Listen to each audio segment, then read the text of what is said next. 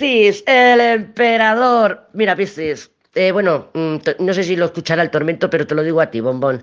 ¿Sabes lo que es la combinación juicio-emperador? Así, de manual. Es una combinación de, de milagro. Es como una combinación de, de, Y se hizo la gran luz y se iluminó la situación. Y si yo tenía dudas, eh, tenía confusión, pues se produce un milagro. ¿Por qué? Pues porque llega, pues si estaba buscando trabajo, consigo el trabajo.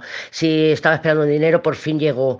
Es ese tipo de energía. A ver, evidentemente mm, los milagros se trabajan, ¿no? Como, como todo, ¿no? Pero, pero es como mm, una situación que aclara, que se aclara, una situación que, que, que permite a este Piscis definirse, pero con, con concreción, o sea, es como, y ahora sé lo que quiero y lo expreso y lo digo, ahora sé lo que no quiero y lo expreso y lo digo, es además viniendo del mago y el juicio, pues por ejemplo, si es un piscis que está buscando trabajo, pues le llega el trabajo y lo dice, me han dado el trabajo, lo he conseguido y lo expresa.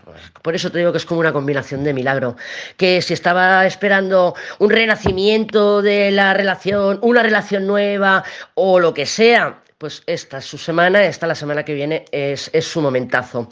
Entonces, bueno, cuando, como con Sagitario, que he comentado que cuando estamos así con las estrellas es un buen momento para comunicar, porque la persona está receptiva, la persona está, eh, está comunicativa, está contenta.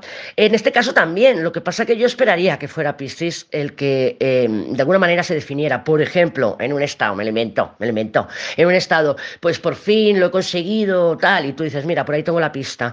¿Por qué? Porque cabe la posibilidad de que si le escribes tú a este Piscis o contactas tú con este Piscis, claro, está mirando a la muerte, está mirando a la muerte, entonces cabe la posibilidad, como no sabe, bueno, igual tú sí sabes qué es lo que llevaba tanto tiempo esperando, pero como no sabemos lo que está esperando realmente, eh, cabe la posibilidad que te diga, no, no, es que dentro de tres días mm, me voy de este país, muerte, y el carro arriba, y el juicio, y el mago, pues me ha salido un trabajo y me voy tú, ay, what, y no me lo ibas a decir, pedazo de tormento,